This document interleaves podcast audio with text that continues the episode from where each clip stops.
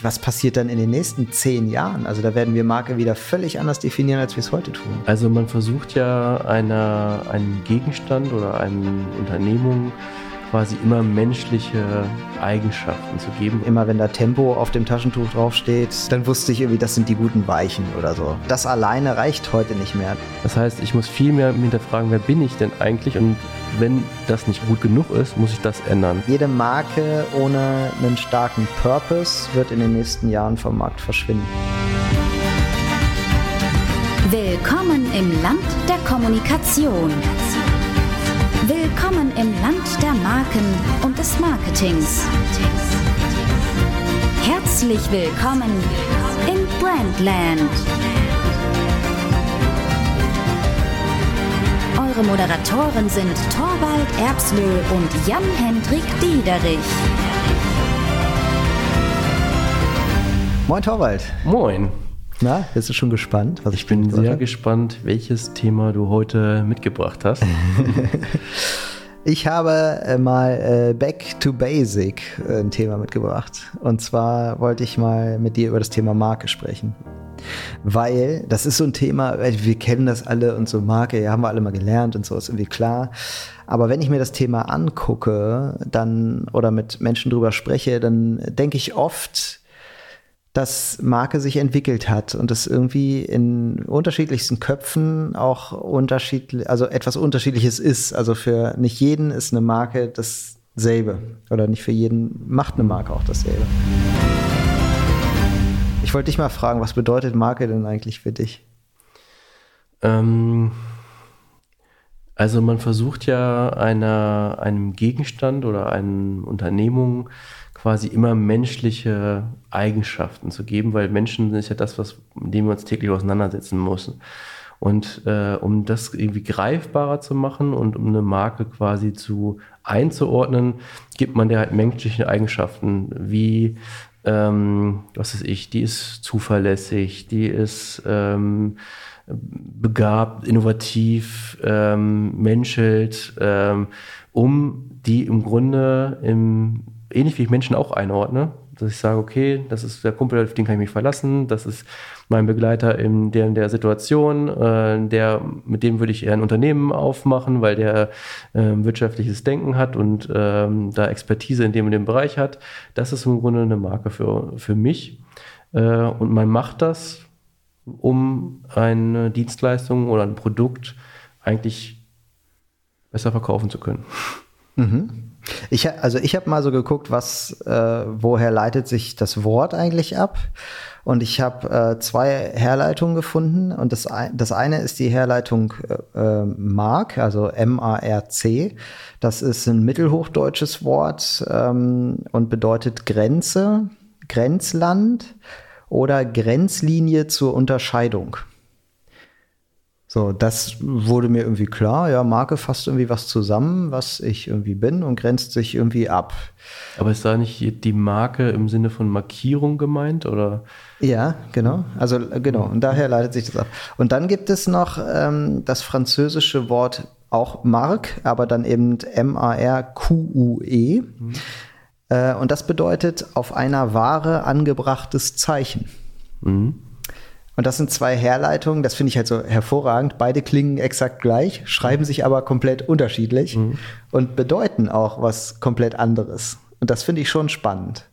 Und dann ähm, habe ich äh, mir mal angeguckt, es gibt ein ähm, Buch von Manfred Brun, das, äh, der Titel ist im Markenartikel.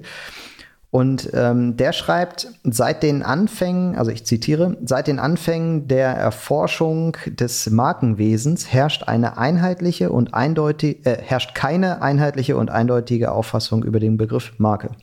Also das sagte der da schon. Und ja, was glaubst du, warum das so ist?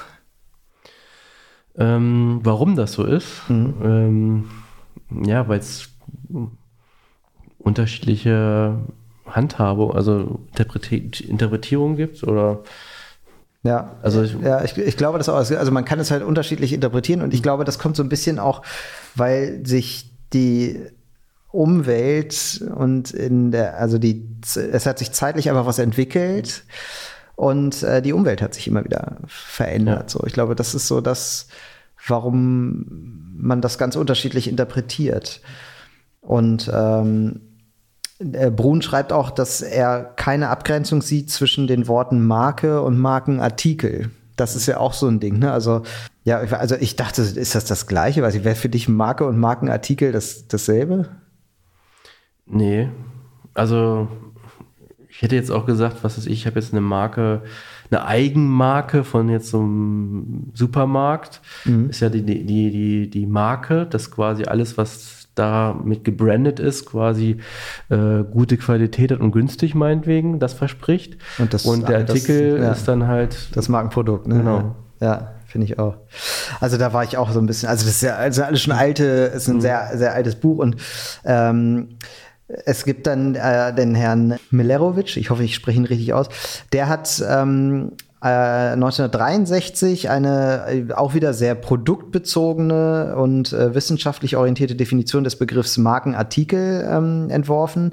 Und der hat gesagt, Markenartikel sind, ich zitiere hier wieder, Markenartikel sind für die, äh, für den privaten, sind, äh, Markenartikel sind die für den Bedarf geschaffenen Fertigwaren die in einem größeren Absatzraum unter einem besonderen, die Herkunft kennzeichnenden Merkmal, in Klammern Marke, in einheitlicher Aufmachung gleicher Menge sowie in gleichbleibender oder verbesserter Güte erhältlich sind und sich dadurch sowie durch die für sie betriebene Werbung die Anerkennung oder beteiligten Wirtschaftskreise, in Klammern Verbraucher, Händler und Hersteller, erworben haben. Also der bezieht es sehr, sagt halt sehr, ist ja sehr produktlastig.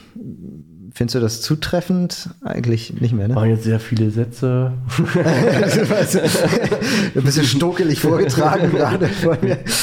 Also im, im Kern sagt er halt, äh, naja, immer dann, wenn, wenn ich ein Produkt habe, ein eigenes, so was irgendwo im Laden mhm. steht, dann kann ich daraus irgendwie eine Marke formen, mhm. wenn, wenn Verbraucher, Händler, Hersteller das irgendwie erwerben können. Und also ich finde, da zeigt sich schon, dass sich Marke gewandelt hat. Deswegen trage ich das hier überhaupt nur so vor, mhm. weil ähm, die äh, hier die Existenz einer Marke vom Vorhandensein einer Eigen oder dieser Eigenschaften halt abhängig gemacht wird. Und ähm, Dienstleistungen zum Beispiel wären hier gar nicht eingeschlossen. So, das würde hier gar nicht stattfinden. Eine ja. Dienstleistung wäre noch keine, keine Marke oder könnte Mhm. Könnte noch äh, keine Marke sein. Deswegen, das ist, glaube ich, zeitlich abhängig. Ne? Und das ist ja aber, äh, Milerovic, der hat das ja 1963 gesagt. Das ist schon ein bisschen her. Deswegen habe ich mal so in die Geschichte ge geschaut, die Geschichte der Marken. Und das fand ich jetzt richtig spannend. Was glaubst du denn, seit wann es Marken gibt? Aus der Marktsicht, ne? Oh Gott, du stellst mir jetzt Fragen. Ich, ich, ich, hätte jetzt gesagt, es gibt schon, ähm, gibt schon immer.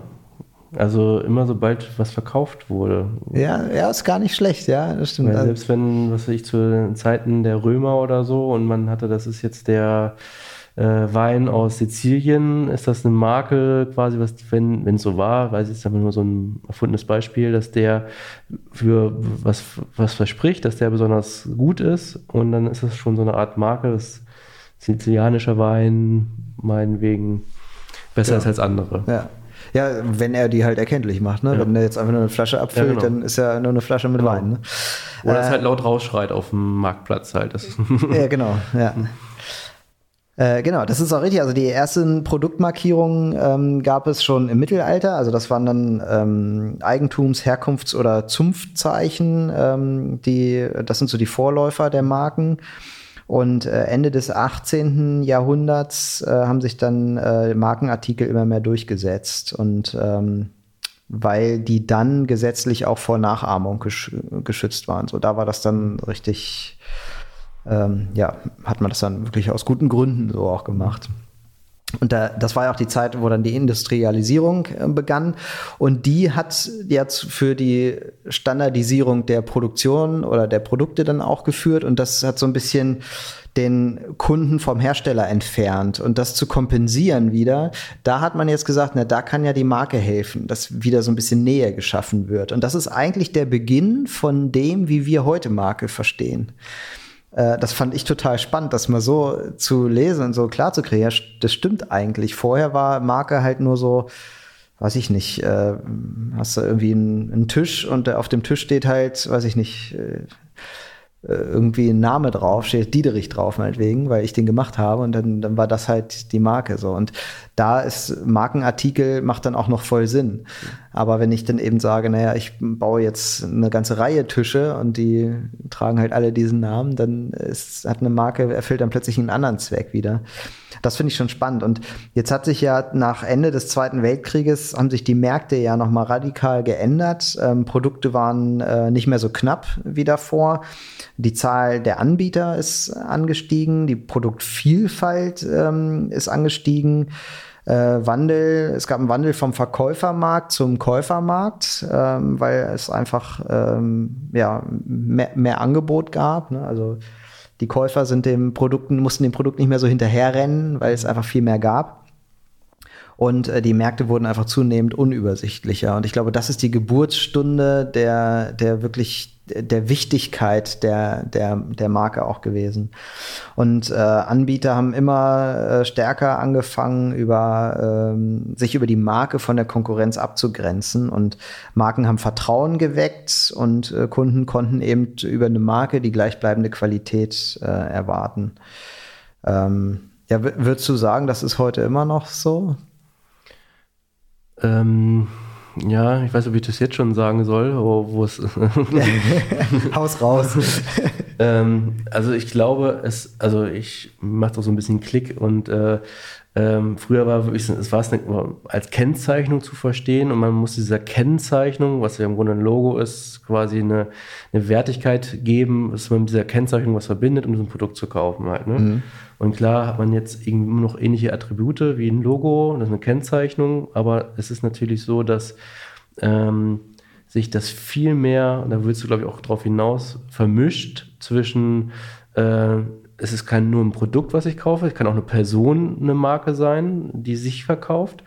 Äh, es kann aber auch was, und was jetzt glaube ich der nächste Trend ist, also, da sind wir schon lange drin, ist eigentlich ähm, dass die Arbeitgebermarke mhm. und die Marke, die ja quasi der Konsument sehen soll, sich vermischt. Ja. Dass das immer mehr eins wird. Ja. Und ähm, wenn ich dann jetzt quasi dem Unternehmen auch mehr einen gesellschaftlichen Zweck gebe, dass das immer mehr zusammenwächst. Das heißt, das, was ein Arbeitnehmer interessiert, bei der Marke zu arbeiten, ist vielleicht ein ähnliches Argument, außer dem Produktnutzen dann, äh, warum ich jetzt eher zu dem Produkt kaufe, als bei jemand anders, weil ich noch dieses Drumherum habe. Ja, genau. Also dieses, da, da bist du jetzt schon ganz, ganz weit vorne sozusagen, äh, wenn wir da weiterhin sind, das, was sich dann halt gewandelt hat, ne, dieses eine, eine Marke, die hat früher halt gezeigt, also ich weiß jetzt, fällt mir gerade kein, immer, immer wenn da Tempo auf dem Taschentuch draufsteht, äh, die gab es damals noch nicht, egal, dann, mhm. dann wusste ich irgendwie, das sind die guten Weichen oder ja. so.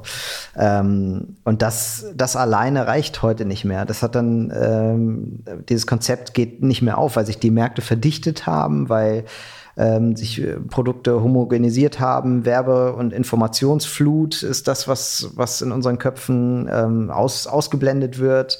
Ähm, es gibt eine ähm, zunehmende Marktsegmentierung, immer kürzere Produktzyklen auch, steigende Zahl an Konkurrenten, äh, zunehmende Globalisierung und die Bedürfnisse und das Kaufverhalten ähm, ändern sich einfach wegen der steigenden Produktflut auch. Und nicht nur Produkte und Dienstleistungen sind wichtig, sondern eben auch die Leistung drumherum, die ganze Erlebniswelt. Ne? Das ist das, was du ja auch ähm, ansprichst damit. Und ähm, ich glaube auch die Markenwechselbereitschaft, die hat ähm, mittlerweile zugenommen. Ja, auch übrigens, glaube ich, ähm, Arbeitgebermarke-Sinne, sage ich jetzt mal. Also die, ähm, ähm, dass man eher wechselbereiter ist, quasi dem Arbeitgeber, mit dem man sich identifiziert, was früher vielleicht noch eine viel stärker war, auch zu wechseln. Also ich glaube generell diese Wechselbereitschaft hat viel stärker zugenommen. Und ich würde noch mal zurückkommen äh, zu, der, zu dieser Definition des Begriffs Marketing. Ähm, da gibt es ein Buch, das äh, heißt auch Marketing von Heribert Meffert. Ähm, der hat das, ich bin mir nicht ganz sicher, ich glaube, die erste Auflage ist 1977 erschienen. Es gibt mittlerweile 13 Auflagen davon. Ähm, der sagt, eine Marke ist, äh, Zitat, ein in der Psyche des Konsumenten verankertes, verankertes, unverwechselbares Vorstellungsbild von einem Produkt oder einer Dienstleistung. Also der war 1977 der erste, der auch Dienstleistungen damit reingenommen hat. Und 1995 ähm, gab es dann das erste Mal den Begriff Marke auch im Gesetz. Also da wurde es richtig gesetzlicher verankert. Und da hat man, ähm, hat der Gesetzgeber dann, der hat unter Begriff ein Kennzeichen verstanden, dass es äh, dem legitimen Verwender erlaubt, seine Waren oder Dienstleistungen im Sinne des Exklusivrechts von seinen Wettbewerbern abzugrenzen. Also da haben wir das das erste Mal so richtig, ne? Wir grenzen uns ab, wir stellen uns insgesamt irgendwie da und das hat gar nicht mehr so sehr mit dem Produkt zu tun. Und ähm, die Marke wird eben verwendet, um das eigene Angebot äh, im Markt sozusagen abzugrenzen. Das ist, äh, ist da so das, was stattfindet. Und das finde ich total spannend, weil 1977 äh, oder 1995, da wo der Gesetzgeber dann mit angefangen hat, das ist ja eigentlich gar nicht so lange her. Also wir haben jetzt 2022 äh, so gefühlt hätte ich es muss ja mindestens 100 Jahre her sein, so ist aber gar nicht so. Und das finde ich schon total spannend, wie schnell sich das geändert hat, äh, wie eine Marke umgehen muss. Das zeigt mir auch immer, wenn der Wandel in, in Sachen Unternehmenskommunikation da schon so schnell oder so, so, so kurzmaschig ist sozusagen, das wird ja noch immer krasser. Also das zeigt ja, wie schnell wir wandelbar sein müssen in der Kommunikation. Ja, also ich habe 2007 meine Diplomarbeit damals geschrieben. Und da war auch das Thema im weitesten Sinne Markenbindung. Mhm. Also nicht im weitesten Sinne, es ging um Markenbindung, aber halt äh, in damals gab es ja auch nicht Social Media, sondern Web 2.0 Communities. Mhm. Und da hat man sich ja auch erstmal wissenschaftlich damit auseinandergesetzt, was ist eigentlich eine Marke und wie, welche Bestandteile hat die und mhm. wie mache ich eigentlich Markenbindung und so weiter. Und jetzt sind wir gerade dabei, ähm, ja eigentlich auch wieder unsere Marke anzufassen, dass wir sagen, wo möchten wir eigentlich hin? Und, und ich habe gemerkt, das ist ja jetzt, wie viele Jahre her? 2007, 2008 war das vielleicht, ähm, auch zwölf Jahre. Und ich habe gemerkt, so klar, so das Grundthema ist immer noch das gleiche, aber ich interessiert mich gar nicht mehr. Mhm. Weil es langweilt mich quasi, quasi so eine Marke zu betrachten. Mhm. Na klar möchte man auch immer noch dem, ähm, alles was du auch dieser Satz, der von, ich habe den Namen jetzt vergessen, von 1977 da gesagt worden ist, mit, dass es ein Bild verursacht mhm. und so weiter, das stimmt ja noch alles. Aber die Methodiken, ne, die, man hat damals auch viel mehr in Corporate Design gedacht, zum Beispiel. Also eine Marke wiederzugeben war Corporate Design viel höher gehängt als heute, würde ich jetzt mhm. Das interessiert, klar musst du auch ein Corporate Design haben und du brauchst ein Stylebook und so weiter, das brauchst du alles und du brauchst auch, wie man, wie man spricht und so weiter. Aber es ist, glaube ich, in der Relevanz weniger, weil es auch irgendwie ein bisschen komplexer geworden ist. Also früher konntest du es mehr auf bestimmte Sachen auch deutlicher reduzieren.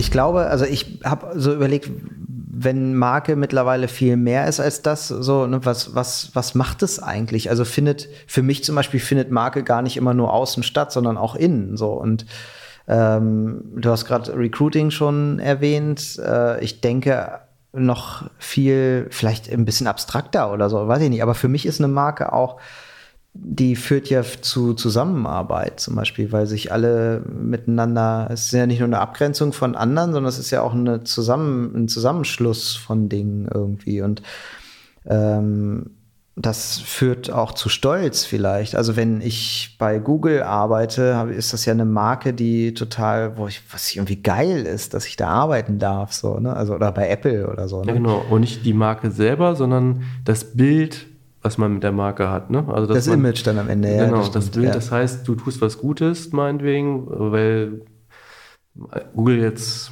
dafür steht, dass es nur was Gutes tun will. Ja, ja. Äh, und du bist stolz darauf, ja. ähm, Teil davon zu sein, weil du die Welt verbesserst. Oder ähm, das war ja, glaube ich, war es nicht Google, die das mal als Leitspruch hatten? Äh, Don't be evil. Ja. Mhm. Ja. Das war Google, ja. Mhm. ähm, ja, ja, ich, oder auch ein Ziel, ne? Also ist auch so vielleicht Google, ne? So die einfach ein Ziel verbinden. Ne? Also wenn, wenn du so, so einen Markennamen sagst, Google irgendwie, dann weißt du sofort, was da Sache ist, was die machen und wofür die irgendwie stehen mhm. und so. Das lässt sich ja ohne Marke kann ich das auch. Also ich kann auch einen Purpose haben ohne Marke, aber ich, also dieses, ne, dieser Schnapp, okay, die stehen auf jeden Fall für das. Das kannst du ja ohne Marke gar nicht mhm. äh, haben. Und äh, gleichzeitig auch dieses Zugehörigkeitsgefühl. Ne? Also eine Marke ist ja auch, erzeugt ja auch mhm. Zugehörigkeit. Ähm, ich empfinde auch so ein bisschen die Verkörperung des Leitbildes eines Unternehmens ist ja, steckt ja in der Marke irgendwie. Also die verkörpert das ja in irgendeiner Form irgendwie. Es ist jetzt, wie gesagt, so ein bisschen abstrakt irgendwie, ne? Aber so, ich, ich fühle, dass eine Marke da ganz, ganz viel macht. Also ähm, auch so, ich stelle mir externen Vertrieb vor, wenn ich jetzt einen Vertrieb habe, der vielleicht nicht ähm, zum Unternehmen gehört, sondern der vielleicht eigenständig ist oder ich habe ein Franchising oder so. Auch da ist ja Marke total wichtig. Wenn ich eine starke Marke habe, dann finden die das auch geil, für diese Marke zu arbeiten. Und da brauche ich sowas einfach. Und äh, deswegen glaube ich, ist ganz klar sowieso eine Marke immer mehr als nur irgendwie das Produkt, trotzdem aber sehr, sehr abhängig davon. weiß nicht, Amazon ist eine ganz klare Marke, ähm, Edeka ist eine ganz klare Marke. Wenn ich jetzt, ich bin neulich durch eine Straße gegangen und da war irgendwie ähm, Kiosk 92. Also es war so ein Kiosk und da stand drüber Kiosk 92, ich glaube war Hausnummer 92 vermutlich. Äh, und da habe ich mich gefragt, ist das eine Marke? Also da steht so ein Typ drin und verkauft da irgendwie Haribo-Schlangen oder sowas. Aber ist jetzt der Kiosk 92, ist das schon eine Marke? Wenn der Typ total witzig ist, unwiedererkennbar, man quasi ihn mit etwas verbindet, also ein Bild erzeugt. Ich da ich habe zwei Kioske und ich gehe aber zu 92 Kios, weil ähm, der mich berät in meiner bunte Tüte ähm, äh, Auswahl und der immer eine Witzauflage hat und ich da einfach mich wohler fühle, äh, dann ist es ein Versprechen auf etwas und dann ist es für mich auch eine Marke. Ich, ich, bin jetzt mal, ich rede, rede mhm. gerade, ich denke gerade laut so ja, rum. Ja, ja, ja. braucht er, ja, er grenzt sich dann schon ab, ne? Braucht mhm. er das? Weiß nicht, also wenn er sich ab, sobald er sich abgrenzen will von den Mitbewerbern, also den anderen zwei Kiosken, ist und er gibt sich einen Namen, ist das ja eigentlich seine Marke. So. Ich habe auch überlegt, ist äh, Deutschland, ich spinne jetzt mal völlig rum, ist Deutschland eine Marke? Ähm, also gerade das Beispiel Deutschland ist eine Marke, würde ich sagen. Ich meine, es verbessert sich vielleicht in den letzten Jahren, aber dieses Made in Germany äh, ist ja etwas, wo man immer noch gerne mit wirbt. Ne? Das ist ja, ja. Weiß, das ist ja eine, genau eine Kennzeichnung von etwas, äh, das über alle Produkte steht und das ist eine ja. Marke. Ja. Wusstest du übrigens, kleine Randnotiz, dass äh, Made in Germany mal stand für ist nicht gut? stand mal ja, für schlechte Qualität. Ja, ich, mal, ich glaube, das war so eine Art Pflicht, sogar eine genau, Kennzeichnung, also ja. West Germany sozusagen, ne? Irgendwie. Ähm, ja, es ging irgendwie um Stoffe oder so, um Klamotten irgendwie in irgendeiner Form. Ich glaube, es war eine Bekleidungssache oder ja, so. Ja, ich weiß nicht mehr, ich kriege krieg die Geschichte auch nicht mehr zusammen, aber es war irgendwie so, ich glaube, auch nach dem äh, Zweiten Weltkrieg oder so.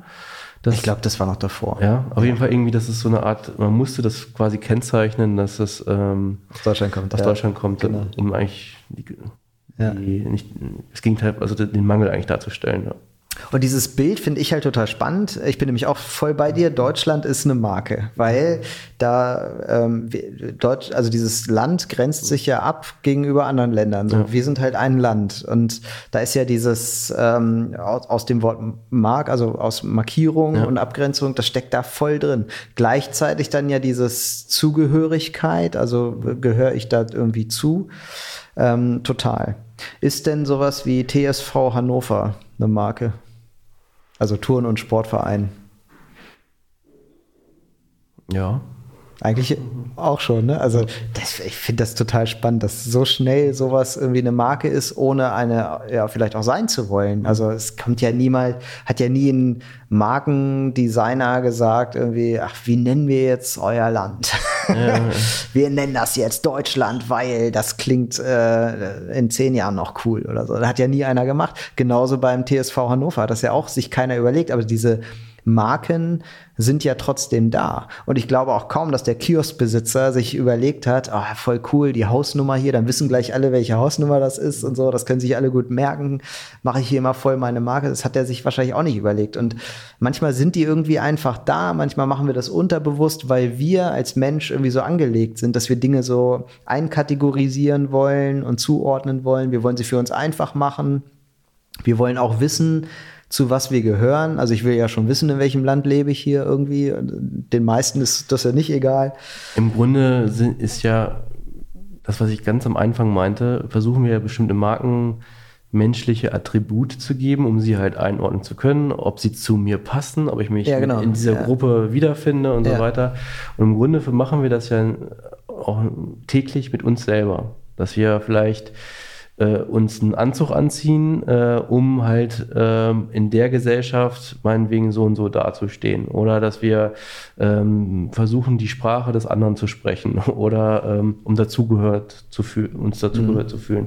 Dass wir uns nach irgendetwas geben, mehr oder irgendwas herausstellen von uns, was wir vielleicht ähm, besonders gut an uns ist und manche Sachen kehren wir unter den Tisch. Die ja. muss man nicht unbedingt sehen. Ja. Und ich glaube, also wenn ich jetzt, ich schaffe jetzt ein neues Produkt, so ich gucke mir jetzt irgendwie Höhle der Löwen an und da kommen immer so junge Startups und die haben jetzt irgendwie was Neues gemacht und so. Und ich glaube, die meisten davon haben nie wirklich darüber nachgedacht, wie die Marke aufgebaut werden soll, also, sondern die haben sich, die haben ein Produkt geschaffen, die haben sich einen Namen gegeben und dann sind die losmarschiert. Irgendwie cooles Logo dazu gemacht oder so und dann, dann ging es los. Und ähm, das, da, da, steckt dann irgendwie Marke schon drin. Das, wie wichtig das ist, ähm, zeigen irgendwie ganz viele Beispiele. Ich habe mich nämlich gefragt, was braucht es eigentlich, um eine, eine starke Marke aufzubauen? Und äh, dann habe ich mir mal äh, so ein paar Beispiele angeschaut. Und zwei habe ich mal mitgebracht, äh, die ich spannend fand. Das erste kennt, glaube ich, jeder.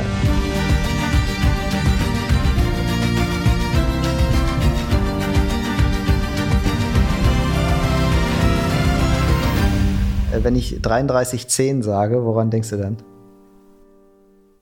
3310? Ja. Vielleicht ist es bei dir 3210? Klingt nicht Postleitzahl, nee. oder? Wenn ich noch so mache, Handbewegung, Daumen und kleiner Finger. Telefon? 3310?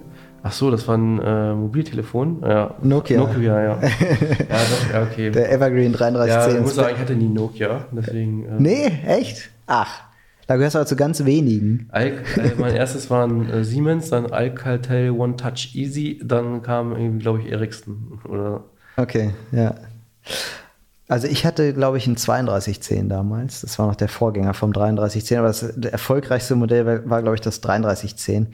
Und ähm, das ist das Beispiel der finnischen Marke Nokia, was äh, uns, glaube ich, allen bekannt ist, ähm, weil die ähm, sehr deutlich von, vom iPhone abgelöst wurden. Wenn du heute so an Nokia denkst, woran denkst du dann? Also was für was steht Nokia heute? Nokia ist bei uns immer das Beispiel, dass wir uns jedes Jahr sagen, wenn wir ein gutes Jahr hatten, Nokia hatte das erfolgreichste Jahr, äh, vor sie, nachdem es sie quasi gar nicht mehr gab. also, nachdem es sie gar nicht mehr gab? Nee, vor, nee, das beste Jahr, also das Jahr nach dem erfolgreichsten Jahr war der totale Absturz halt. Mhm. Also 2007 war das erfolgreichste genau. Jahr. Da haben sie 435 äh, Millionen Handys verkauft mhm. und hatten einen weltweiten Marktanteil von 38 Prozent.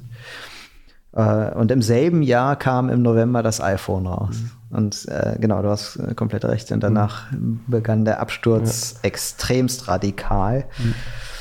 Und die Handysparte wurde dann 2013 an Microsoft verkauft. Und das finde ich jetzt halt interessant das, was man da gekauft hat, war ja nur noch eine Marke im Grunde, mhm. weil die Handy, also da wird ja nichts mehr gemacht. Was glaubst du, was die Marke noch wert war? Oh, hab ich gar keine Ahnung. Also 7,2 Milliarden US-Dollar. Echt? Ja. Das war, äh, der Verkaufspreis an Microsoft. Das hätte ich jetzt auch nicht mehr gedacht. Das finde ich total spannend, wie, ne, was da drin steckt. Also wir kommen jetzt aus so einer Ecke, naja, wenn man zusammenkommt, irgendwie so eine Marke entwickelt sich von alleine, die ist halt irgendwie immer da und so. Mhm. Und wenn man sich das jetzt anguckt, denkst du, okay, da hast du jetzt so einen Laden, der de facto nichts mehr produziert. Also der, wo einfach, das Ding ist nicht mehr erfolgreich. Und trotzdem kannst du diese Marke müssen wir uns vor Augen führen, das ist ja nix. Also du kannst das ja nicht anfassen, da, da ist ja nix. Also das steht nicht im Regal, da, da ist nix. Das ist ein Fantasieprodukt, ein Zusammengehörigkeitsgefühl, eine Abgrenzung im Markt, mehr ist das nicht. Ähm, und das ist 7,2 Milliarden US-Dollar wert. Das finde ich sehr, sehr beeindruckend. Übrigens hat es äh, 2017 noch einen Versuch gegeben, äh, das 3310 äh, nochmal einzuführen. Ja? Ja. Das habe ich so zufällig dann rausgefunden bei meiner Recherche. auch total spannend. Hätte mein Vater, glaube ich, gefeiert. Also ja. Der kommt nämlich mit den ganzen Smartphones nicht so richtig zurecht. Echt? Ja, musst du mal gucken. Vielleicht gibt es das ja noch. Ich weiß es nicht. Also heute verkaufen die ja ähm, irgendwie Technik äh, an Telekommunikationsunternehmen. So ist jetzt, glaube ich, mehr einfach so B2B-Bereich. Ähm, ja, finde ich total spannend. Also das fand ich ein äh, schönes Beispiel, um zu sehen, was eine Marke einfach wert ist. Ähm, das zeigt ja, wie wichtig dieses Thema auch einfach ist. Und dann äh, ist mir ein Thema ähm, in den Sinn gekommen, das ist das Beispiel Sega. Sagt dir Sega was? Ja. Echt? Mhm. Nein. Damit, damit habe ich jetzt nicht gerechnet. Ja, Im Gegensatz zu ähm, Nokia hatte ich aber selber ein Sega Master System 2. Was ist denn das? Okay, Eine Spielekonsole. Ah, okay, du meinst äh, den Sony Sega Mega Drive, ne? Oder wie hieß nee, das? War Sega. Oder verwechsel ich das jetzt? Ist das Sega? Doch, ich so Doch, Sega, Sega. Ja, ja, Sega. Da gab es Sonic und so drauf, ne? Ja, genau, Sonic, ja. ja. Sonic ich, the Hedgehog, ja. Ich meine aber ein anderes Sega. Ach so. äh, ich meine das äh, Sega aus Offenbach. okay. Und die haben weniger mit Plastik, sondern mehr mit Leder zu tun. Die haben ähm, Lederhandtaschen gemacht. Mhm. Oder machen das auch heute noch, aber die Story kommt jetzt erst. Und die haben sehr, sehr hochpreisige oder hochwertige Sachen gemacht. Also da hast, hast du Taschen bekommen ab äh, 1000 Euro aufwärts. Und ähm, ja, da hat äh, zum Beispiel äh, Leonard Bernstein ähm, hat da eine Tasche von gehabt, Frank Sinatra und sogar der Papst hatte eine eigene Sega-Tasche aus Offenbach. also ähm, das war schon was. Und ähm, 1992 hat dann die Vendam Luxury Group die Marke Sega gekauft für das eigene Tochterunternehmen Montblanc. Und das finde ich jetzt spannend, weil Montblanc hat diesen Lederbereich irgendwie noch nicht abgedeckt. Mhm. Und dafür haben die jetzt die Marke Sega gekauft. Äh, Sega gekauft, genau. Jetzt denke ich auch an die Spielekonsole. Das bringt jetzt voll durcheinander. Und jetzt hat Montblanc verschiedene Versuche unternommen. Die haben dann Sega in irgendwelchen äh, Premium-Shops platziert und so, haben die international versucht aufzustellen und so. Im, unterm Strich war aber die Marke Sega als Teil von Montblanc, von der Montblanc-Marke, einfach wie so ein Fremdkörper. Und das hat nicht funktioniert. Und das finde ich total spannend. Das ging irgendwie nicht. Als Untermarke haben die das nicht äh, nicht hinbekommen. Und so hat man sich äh, Ende der 90er dann wieder zu einer Einmarkenstrategie ähm, entschlossen. Und äh, ja, alles ist in Mont Blanc geflossen und ähm, man hat dann äh, angefangen, kosteneffizient arbeiten zu wollen, hat einfach Wert auf Design gelegt, aber nicht mehr so sehr auf die Qualität, preiswertere Materialien und so weiter. Also es gibt irgendwie verschiedene Lederschichten, ähm, die, die man dann nutzen kann, die eine unterschiedliche Qualität aufweisen, die man dann mit Plastik mixen kann, damit die dann wieder glänzen und so. Und so ist man da vorgegangen. Das hat natürlich die Beschäftigten unzufrieden zurückgelassen.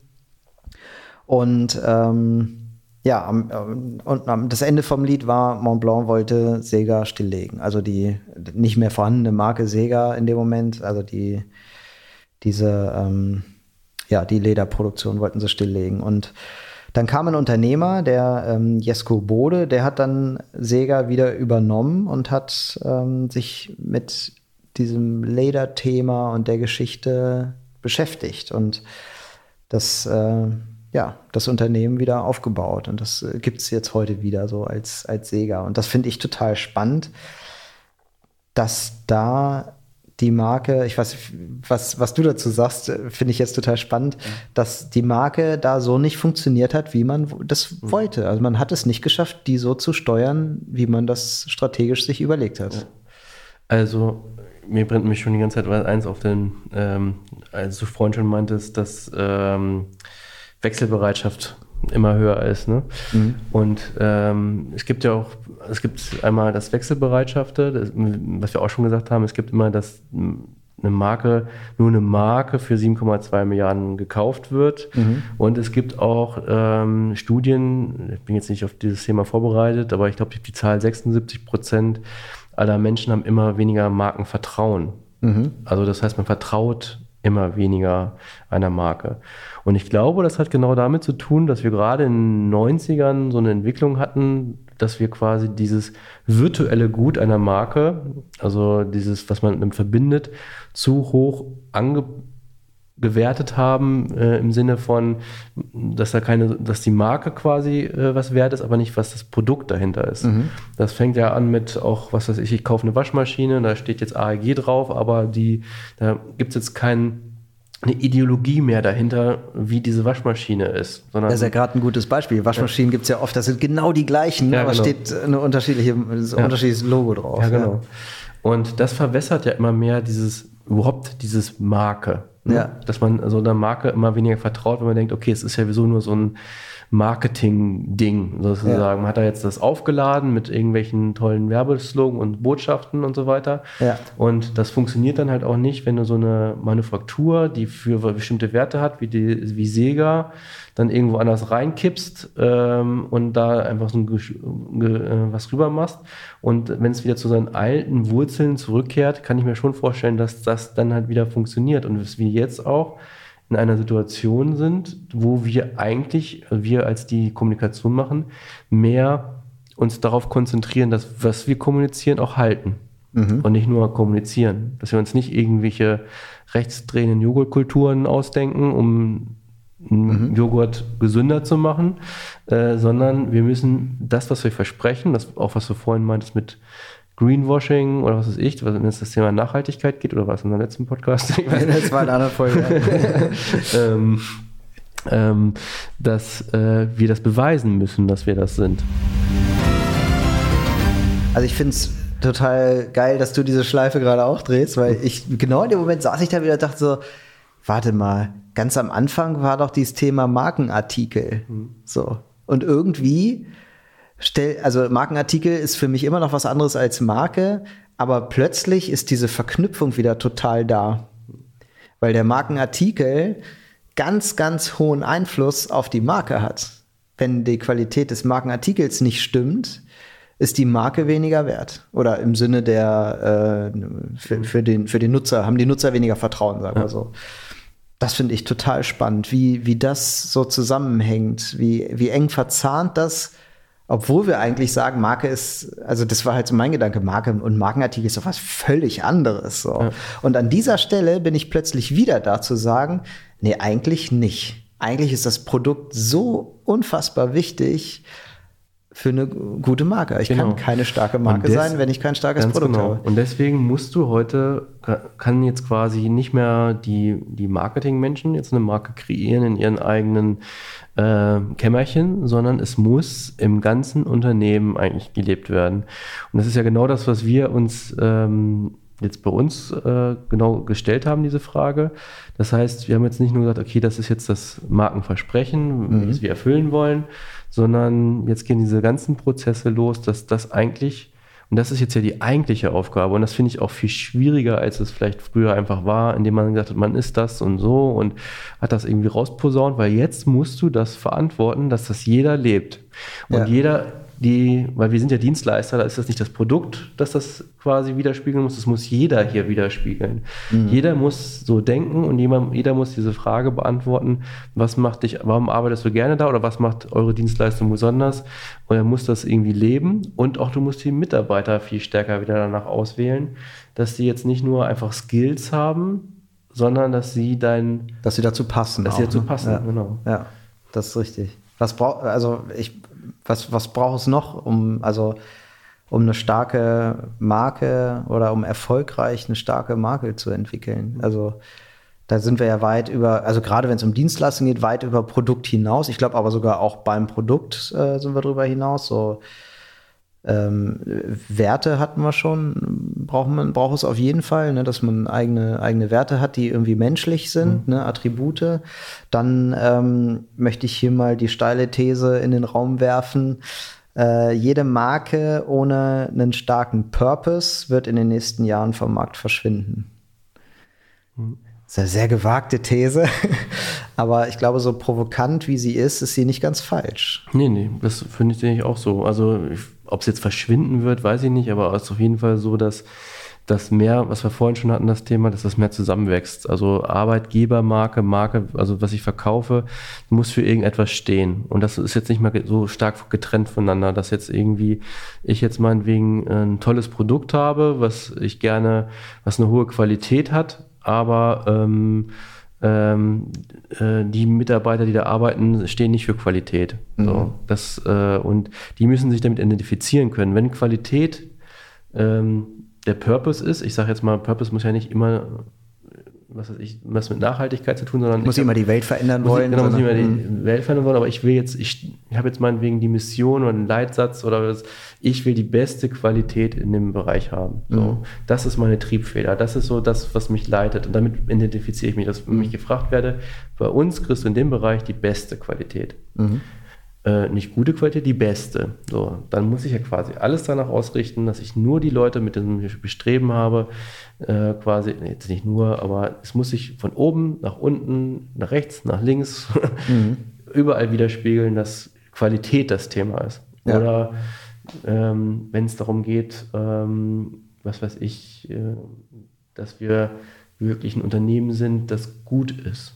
Gut zu Mitarbeitern, gut zu ähm, meinetwegen zur Gesellschaft, was ich, wenn du. Mein, don't, don't, be evil. Genau, wenn du wirklich sagst, okay, wenn ich da ein Produkt kaufe, weiß ich, dass ich schon mal was Gutes getan habe, weil die behandeln ihre Mitarbeiter gut, die ähm, äh, tun was mhm. Gutes für die Gesellschaft, dann habe ich ein gutes Gewissen. Das ist ja oft so ein Mechanismus. Ja. Und das ist ja genau das, das Thema Nachhaltigkeit, was jetzt alle irgendwie spielen, aber nichts anderes zu erzählen haben. Ich habe jetzt irgendwelche Blumenwiesen gepflanzt ja.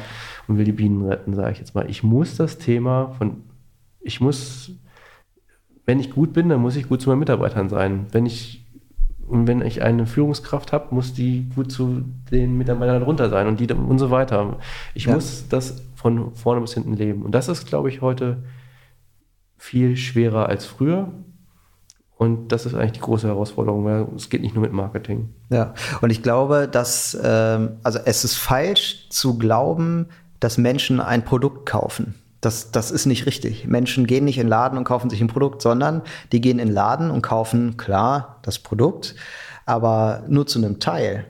Und äh, die Lücke wird gefüllt von, ich kaufe ein Lebensgefühl, ich kaufe eine Identifikation, ja. ich kaufe ein, ein gutes Gewissen, äh, so all das kaufe ich mit, wenn ich mir ein Produkt kaufe. Also bei Klamotten ist das einfach darzustellen, äh, wenn ich kaufe nur das, was irgendwie zu mir und meiner Lebenseinstellung passt. Ich bin jetzt nicht so der Punker-Typ, also kaufe ich mir halt keine, weiß ich mhm. nicht, äh, Ketten, die wo irgendwie Stacheln dran sind oder weiß ich, ich spinne jetzt rum, ne? Aber so bei Klamotten kann man sich das sehr gut vorstellen. Das gilt aber für alles. Also wenn ich mir irgendwie ein iPod kaufe, dann habe ich das, hat das Apple damals so als Lebensgefühl verkauft. So, das war ähm, das ist das, was wir, was wir wissen müssen. Wir kaufen eben nicht die Sache, sondern wir kaufen ganz viel nebenbei. Das, das finde ich immer ganz schön. Du hast dieses Beispiel, du hast äh, ein, IBM und da steht auf dem Produktflyer irgendwie drauf, äh, dieser Computer ist der allerbeste, weil er ist schnell. Der Bildschirm hat so und so viel Pixel, der Akku hält so und so lange, du hast einen Speicherplatz von so und so viel. Neuestes Modell, kauf ihn jetzt. Ja. Und daneben steht ein Apple und da steht irgendwie drauf, wir haben unsere Computer für Menschen entwickelt, die von sich behaupten, sie könnten die Welt verändern, weil wir daran glauben, dass ja. sie es tun werden. Willst ja. du auch ein? Ja. und ich glaube, also das ist halt das, was du verkaufst. Du verkaufst Lebensgefühl, Lebenseinstellung, Identifikation und all das sind, glaube ich, diese Attribute, die die Marke verkörpern muss. Und verkörpern heißt nicht dran schreiben, sondern das Genau. muss sie verkörpern. Es gibt eigentlich eine zentrale, genau was du sagst, es gibt eigentlich eine zentrale Frage, die ich mich viel mehr stellen muss. Und zwar nicht, wer möchte ich sein, sondern wer bin ich? Das heißt, ich muss viel mehr hinterfragen, wer bin ich denn eigentlich? Und wenn das nicht gut ist, äh, gut genug ist, muss ich das ändern. Aber nicht, äh, also jetzt in der Kommunikation eigentlich die Frage stellen, wer möchte ich gerne sein?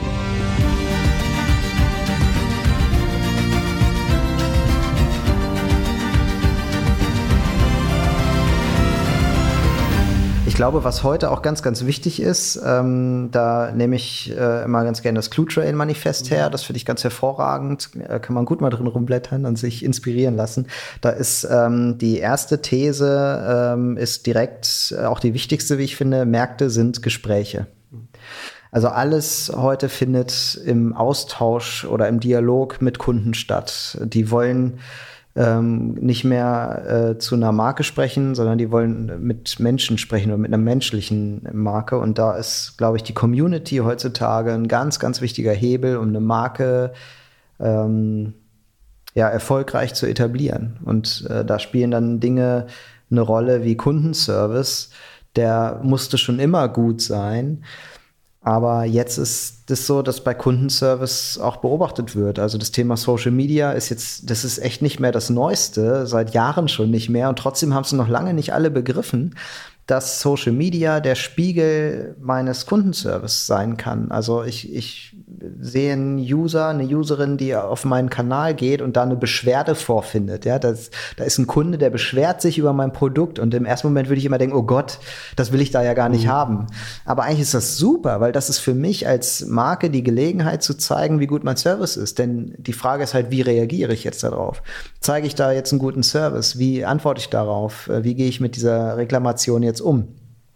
Und wenn ich das gut anstelle, dann ähm, ja, habe ich gezeigt, was, was, wie, wie ich zum Thema Service auch stehe. Dann kann ich äh, Kundenservice gut darstellen. Beim Thema Bloggen zum Beispiel kann ich sehr gut diese ganzen Werte äh, auch darstellen. Ne? Das ist jetzt schlecht, irgendwie, wenn ich das Produkt zeige. Da, auch da stecken die Werte immer mit drin, aber ich kann viel konkreter noch über meine Werte sprechen äh, in, in Blogbeiträgen. Ähm, und ich glaube, das ist ganz, ganz wichtig heutzutage. Es sind alles Dinge, die es früher halt, die früher bei einer Marke gar nicht wichtig waren. Ja, se- sehe ich auch so. Und wir müssen halt alle, die die Kommunikation machen, eigentlich daran arbeiten, dass wir eigentlich mehr wieder Markenvertrauen haben. Und das geht nicht durch leere Versprechen, das geht eigentlich nur durch Beweise, dass man so ist, was man Ja.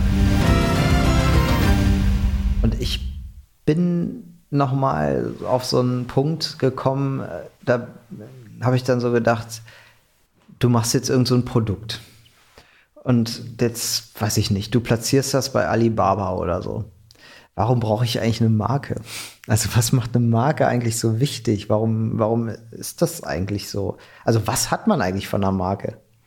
Keine Ahnung. Also könntet ihr nicht einfach sagen, ja, wir sind halt eine Werbeagentur. Also als ich mal meine Diplomarbeit mich damit beschäftigt hatte, war glaube ich eine, ich kriege das alles nicht mehr zusammen, aber eine Aussage, du kannst dein Produkt 20% teurer verkaufen. Ja, ja. als, äh, als Nichtmarke. Also du kannst Ja. erstmal mehr mit verdienen. Ne? Ja. Und, äh, und, äh, und natürlich, wenn du eine Marke hast, das, und du als Konsument dich damit identifizierst, zufrieden bist, bindest du dich ja auch. Also du kannst, Mhm. äh, auch wenn wir gesagt haben, die Wechselbereitschaft ist höher als früher, aber trotzdem Ist greifst noch du öf- geringer als. Genau, greifst ja. du öfter mal wieder zu dem Produkt. Und Kannst du ja auch nur, wenn du weißt, was, welches es ist. Genau. Und es ist ja auch so, dass, äh, klar, wenn ich jetzt bei Alibaba was da kaufe und bei Amazon verkaufe und jetzt irgendwie, manchmal interessiert mich auch nicht, ob das eine Marke ist oder nicht, wenn ich was kaufe, dann ist es ein Spargelschäler, der jetzt irgendwie günstig ist und ähm, ich das Vertrauen habe, ähm, ohne die Marke zu kennen, durch den Preis allein, dass er jetzt vielleicht nicht das Allergünstigste ist. Ähm, und ähm, dann reicht mir das auch, aber ich werde den Spargelschäler, außer er hat eine super Qualität, äh, und bin total von begeistert, nicht wieder kaufen, sondern er erfüllt quasi nur einen Zweck. Ja, es gibt ja noch mehr, also Marken äh, ziehen ja passende Mitarbeiter an auch. Gerade wenn ich diese Story erzähle, so, also das ist ja gar nicht so, dass ich nur aussortieren muss, wer nicht zu mir passt, sondern ich ziehe ja automatisch auch die passenden Leute an. Ja, so meine ich, also so meinte ich das vorhin auch eigentlich, Ja. dass eigentlich du ähm, äh, gerade wir als Agentur, das ist vielleicht nochmal ein anderes extra Thema für einen Podcast, ähm, haben ja eigentlich immer mehr das Problem, dass wir äh, austauschbarer sind vom Arbeitsumfeld, als das früher war. Also früher gab es eine riesen Diskrepanz zwischen, ich sage jetzt mal Unternehmen und Agentur vom Arbeitsumfeld, wie man arbeitet, miteinander umgeht, Hierarchien und so weiter. Und die Unternehmen wandeln sich da, ja. Und wenn am Ende wieso alle im Homeoffice sind, sage ich jetzt mal, wird es auch schwierig, so ein äh, Gemeinschaftsgefühl und Identität rüberzubringen. Und dann äh, zählen am Ende eher Fakten, was ich verdiene. Äh, und dann ist es halt schwierig, gegen Unternehmen zu konkurrieren. Das heißt, wir als Agentur sind noch mehr angewiesen, dass wir ein bestimmtes ähm, ich sag mal, ähm, einen Purpose haben in dem, was wir tun und Leute anziehen, dass wir sagen, okay, ich möchte da gerne arbeiten, weil das verspricht mir das und das. Weil ähm, mit diesen, ich sag mal, einfach nur Skills, die ich in so eine Stellenprofil schreibe, die ähneln sich ja immer mehr. Flache Hierarchien steht mittlerweile überall drin Ja. äh, nettes Arbeitsumfeld auch äh, und so weiter, flexible Arbeitszeiten, äh, was weiß ich. Ja. Wir haben 300 Stellenanzeigen durchgeguckt ähm, und äh, die alle was mit Büro zu tun hatten, branchenübergreifend. Mhm. Und da haben acht Sachen drin, die zu 90 Prozent überall drin standen. Das heißt, Echt? allein die Stellenanzeigen, also im Grunde, ich meine, das muss in der Stellenanzeige auch ja nicht alles erfüllen, aber im Grunde das, was unter was geboten wird, ne, meine ich jetzt, ne? Das, was geboten wird, ist in ganz vielen Fällen das Gleiche. Außer das, Gehalt oder so, ne? Aber ich jetzt mal dieses Umfeld halt, ne? Ja, da muss es die Marke sein, wo mein Gefühl mir sagt, da möchte ich auch gerne hin. Also das Genau. ist ja schon äh, eine Bauchentscheidung des, des, äh, der bewerbenden Person am Ende, ne? Das, äh, ja, ob man da hin will oder nicht. Und dann spielt die Marke schon eine große Rolle. Genau. Deswegen bin ich auch, kann ich auch immer nicht, ähm, finde ich es auch immer schwieriger, gerade als Agentur, dieses Homeoffice. Also das funktioniert für mich nicht im Sinne von, klar, wenn du mal zu Hause bist und was erledigen musst, ja, aber dieses, dieses Feeling, was du in der Agentur hast, dieses äh, Chaka-Gefühl und dieses, komm, wir reißen was und Ideen sp- springen von dem Tisch zu dem Tisch und sowas, ne? Das wird völlig kastriert mit diesem, wenn alle nicht in einem Raum sind. Und ähm, deswegen ist das für mich auch immer so eine Ergänzung quasi Homeoffice, aber momentan fällt mir das schwer, in dem, was wir tun, ähm, mir das eine Welt vorzustellen, wo wir nicht zusammenkommen.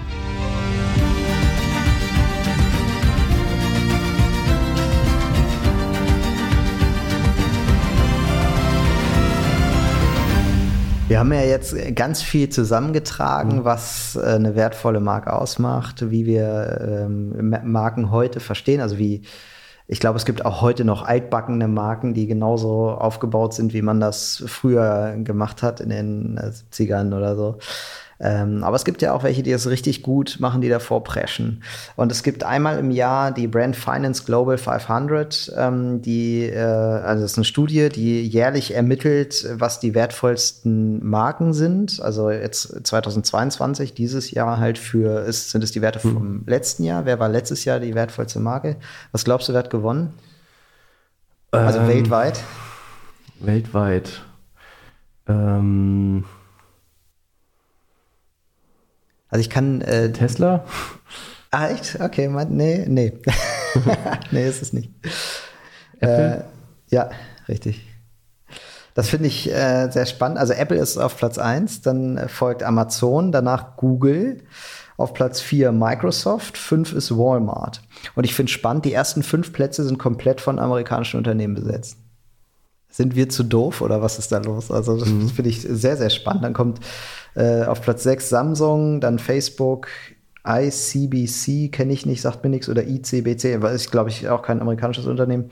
Dann Huawei und äh, Verizon auf Platz 10. Und äh, jetzt die Frage, was glaubst du denn, wer die beste deutsche Marke ist? Die beste deutsche Marke, VW.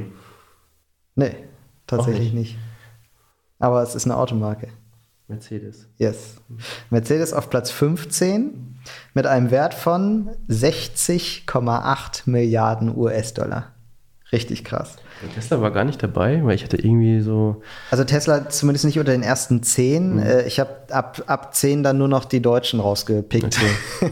weil mich das dann interessiert hat. Ich hatte irgendwie im Kopf immer, Apple ist die wertvollste Marke und irgendwie, dass Tesla jetzt so nach vorne geprescht ist, aber wahrscheinlich äh, nur im Automobilsektor äh, habe ich ja, also es ist ja auch so, eine Marke ist ja nicht automatisch wertvoller, weil das Unternehmen hohe Umsätze erzielt. Ne? Das macht ja das Unternehmen wertvoll, ja, aber ja. nicht die Marke. Ja.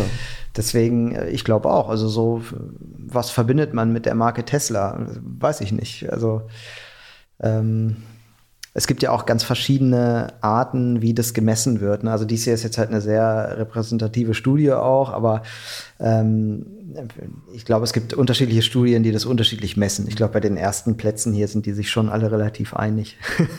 Aber ähm, müsste man jetzt bei Tesla mal gucken, wie, wie ja, das Tesla steht für mich halt so für Fortschritt. Ne? Und dann dachte ich so, okay, die Marke, das ist so der Fortschritt der Automobilindustrie. Mm. Und vielleicht habe ich deswegen auch das auch falsch äh, interpretiert. da hätte ich jetzt zum Beispiel SpaceX vorne gesehen. Wenn ich so an Fortschritt denke, ist für mich dann SpaceX. Also wenn wir schon bei Elon Musk sind. ich fand dann ähm, noch spannend, Platz äh, 15 ist Mercedes, 17 ist dann Telekom, 30 dann Allianz und erst auf 33 kommen die von dir vermuteten Volkswagen. Äh, Volkswagen hat übrigens einen Wert von 41 Milliarden äh, US-Dollar. Mhm. Ich habe leider den Vergleich nicht gezogen äh, vor dem Dieselskandal, ob sich da was getan hat. Ähm, dann kommt BMW auf der 39, Porsche 46, Siemens 86.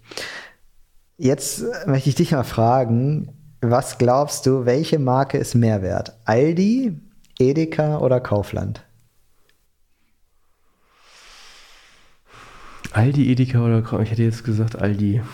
Echt? Mhm. Ah, wäre ich nicht drauf gekommen, du hast recht. Aldi ist auf Platz 99, mhm. äh, 19,2 Milliarden. Und äh, Edeka kommt erst auf Platz 340. Okay. Und Kaufland erst auf 446.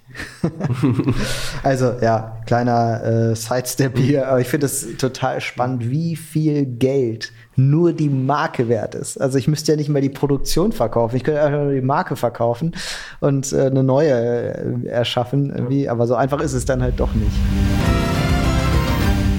Ich finde, äh, als, als ähm, Resümee, so äh, finde ich, dass ich, ich würde so betrachten, dass eine Marke äh, klar wirtschaftlich zu betrachten ist und dass da sehr viel auch nach wie vor, dass die Marke sehr am Produkt hängt, auch dass das schon mehr zusammenhängt, als wir manchmal glauben. Ähm, trotzdem, glaube ich, sind alle anderen Effekte viel wichtiger, als man oft glaubt. Also diese Randeffekte, ne? dieses Zusammengehörigkeitsgefühl, ähm, das Thema Recruiting und so weiter, was da alles drinsteckt, das wird oft vergessen. Ich glaube, das ist eine wichtige Botschaft, ähm, dass heutzutage Marke mehr, mehr ist, viel, viel mehr ist, als einfach nur ein tolles Produkt zu machen und irgendwie äh, eine Botschaft dran zu hängen oder so, sondern dass es, da muss gelebte Realität drin hängen, die auch nach innen strahlt und die insgesamt funktioniert. Und das geht, glaube ich, nicht, indem man irgendwie da einen Satz drüber schreibt und sagt, hier, das sind wir jetzt übrigens. Ja. ja. Es gibt ja auch, ähm, was weiß ich, in diese, diese Beispiele, die wir alle hatten, das waren ja alles so äh, Marken, Konsumergüter. Und, äh, und wir haben ja, ähm, dass wenn ich jetzt im B2B-Bereich mich befinde, die haben ja nochmal einen ganz anderen Blick auf so eine Marke und investieren ja auch viel, viel, viel weniger Geld in, mhm. in, in, ins Marketing im Sinne, wie wir es halt kennen, um was, alle Namen, die du eigentlich gerade da genannt hast. Ne? Mhm. Und äh, trotzdem ist es die ja für auch die genauso wichtig, eine Marke zu sein in ihrem Umfeld und für etwas ja. zu stehen und ja. wahrgenommen zu werden. Und da ist vielleicht sogar noch wichtiger, dass die Mitarbeiter etwas leben, weil ich kein Produkt allein habe, was ich in der Hand halte und wieder wegwerfe, sondern damit vielleicht jahrelang leben muss oder mit denen zusammenarbeiten muss, wie auch immer. Ähm, das wird bei diesem Ganzen ja auch oft außer Acht gelassen. Ne? Ja. Ich stelle mir irgendwie vor, ich arbeite im Steinbruch und stelle irgendwie Backsteine Mhm. her oder sowas. Ne? Also so, ich bin ein reines B2B-Unternehmen und ich baue mir jetzt einen Vertrieb auf. Jede Vertriebsstelle ist meinetwegen, äh, ich bin jetzt voll rum, ich weiß nicht, ob es sowas gibt, aber äh, jede Vertriebsstelle ist ein selbstständiges Unternehmen. Ähm, so, und die muss ich jetzt ja irgendwie anwerben, dass Ja. die für mich meine Backsteine verkaufen. Das kann ich ja auch nur, indem ich eine coole Marke bin, Ja. für die, ich die hatte, gerne ich hatte arbeiten. gerade heute ein Gespräch mit einem Kunden, der im B2B-Bereich ist und äh, da ging es auch darum, Kommunikation und warum macht man das jetzt nicht im Social Media und so weiter. Und die Philosophie ist, wieso, es bringt ja kein Geld. Also es bringt ja, wenn, dann nur Ärger. also im Sinne von, Achso, wenn ich jetzt was Falsches sage als Genau, Marke. oder ja, wenn jetzt mh. da irgendwie, was weiß ich, in dem Fall ähm, äh, passiert dann irgendwas ähm, und dann wird darüber diskutiert, dann habe ich mehr Angriffsfläche, aber es Mhm. bringt mir ja kein Geld, sondern ich habe nachher mein Geschäft nicht im Social Media, sondern ich Mhm. mache es rein zwischen Menschen, sag ich mal, die irgendwelche Verträge schließen. Mhm. Und ähm, da verstehe ich ja auch, dass sie sagen, okay, warum soll ich jetzt so viel investieren in, in der Außenwahrnehmung meiner Marke, weil es viel wichtiger ist, wie die Leute miteinander reden müssen, Bild verkörpern, als Mhm. Ja. Macht auf jeden Fall Sinn, viel Geld zu investieren, egal, egal was man macht. Und sich, also, weiß ja gar nicht, ob das immer so teuer sein muss, alles, aber es macht auf jeden Fall Sinn, sich da äh, gut Gedanken drum zu machen. Ja, dann haben wir das Thema Marke ähm, heute, für heute abgeschlossen. Ich bin gespannt, was du als nächstes Thema wieder mitbringst, Torwald. ähm, heute hatten wir mal ein Basic-Thema. Ja. Ich bringe mal die Basic-Themen mit. Aber ich fand es gut, ähm, weil, ähm, also ich, fand es gut, dass man das mal auch von hinten aufgerollt hat, weil man vergisst das ja alles. Ich habe das mal alles mal ein bisschen gelernt, also Ja. nicht vielleicht die Zitate, aber im Grunde, was es ist. Und äh, ich habe selber gemerkt, als ich mich diesem Thema jetzt gerade wieder neu beschäftigt habe, und da fängt es ja auch mit an mit Corporate Behavior, Corporate Culture, Corporate Design, Corporate, Didede, Corporate Communication, ähm, dass mich das dieses, was man früher mal gelernt hat, gleich gelangweilt hat. Also gerade dieses mit Corporate Design und Corporate, sondern eigentlich viel mehr interessiert, ähm, wie bringe ich dieses Versprechen und die Corporate Culture zusammen. Also, dass, ähm, dass das mehr sich verzahnt. Und, ähm, und das hat mir nochmal irgendwie auch so ein bisschen geöffnet von wegen dieser Wandel, dass man da, das war jetzt für mich so eine Art, für mich jetzt so ein, ach, ich bin da nur gelangweilt, weil ich das andere schon so oft mal in meinem Leben hatte. Aber es ist eigentlich auch die Sichtweise, die eigentlich sich geändert hat auf eine Marke. Ja.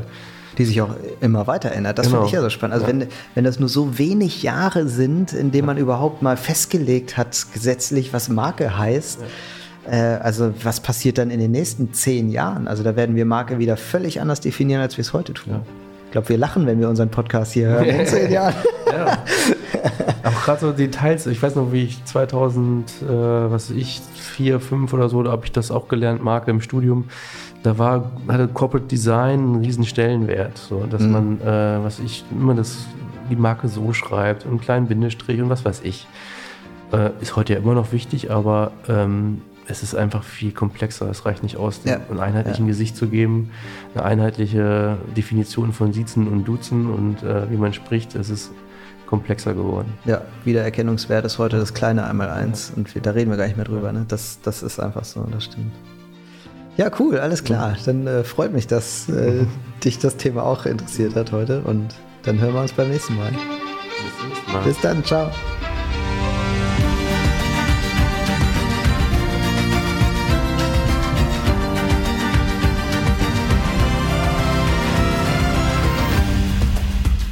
Das war Brandland. Moderiert von Torwald Erbslö und Jan-Hendrik Diederich. Weitere Informationen unter www.brandland.online. Beachtet auch unsere Live-Events. Infos zu den Veranstaltungen findet ihr unter www.brandland.online/events.